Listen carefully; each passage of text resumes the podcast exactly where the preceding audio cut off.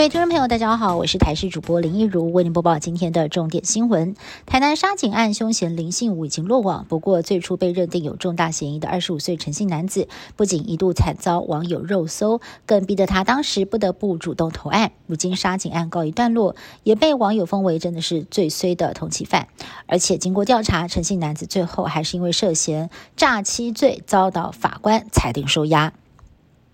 来关心疫情，我国在今天的确诊数飙升到了近期新高，一共有二点八万人染疫，确诊数直逼三万大关。有医生预测，到了下周开学日就有机会飙破三万人。职业官王必胜认为，下周二三确实很有可能冲到三字头，预估九月中下旬就会达到 BA. 点五的疫情高峰。更提醒，重复感染是接下来的疫情特征，特别是在香港有看到脑炎个案，千万不能够掉以轻心。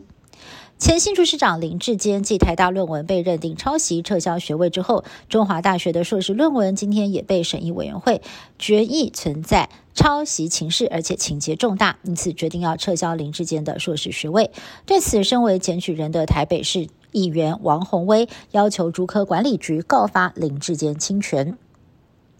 求职履历表格也要写出配偶阿公阿妈的名字。最近就有网友应征一间公司，对方传来内部的履历表格，竟然要把二等亲通通写上去，其中还包含了配偶的阿公阿妈名字也要写，让他忍不住上网发问：履历表有必须要填到这么的详细吗？有其他的网友质疑，祖宗十八代跟工作有什么关系呢？对此，律师表示，这已经违反了个资法还有就业服务法了。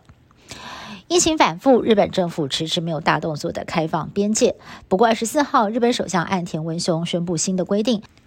打满三剂疫苗的旅客不需要出示登机前七十二小时内的 PCR 阴性证明。虽然朝开放边界前进了一小步，不过每日入境人数上限两万人，以及要求参加配有导游的旅行团等规定，日本仍然是 G7 经济体当中边境管制最严格的国家，引发了日本国内外的批评。八月二十四号是乌克兰脱离前苏联独立纪念日，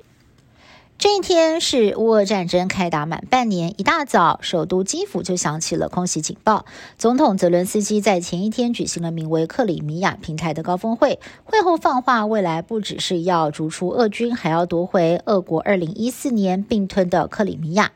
受邀远距参与的欧洲各国领袖也表态，永远不会承认俄国非法并吞乌克兰的领土，并且承诺将长期的援助乌克兰。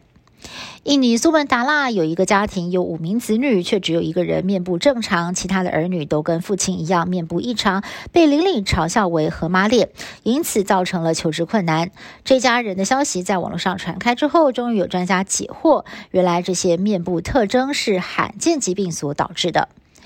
以上新闻是由台视新闻部制作，感谢您的收听。更多新闻内容，请您持续锁定台视各界新闻以及台视新闻 YouTube 频道。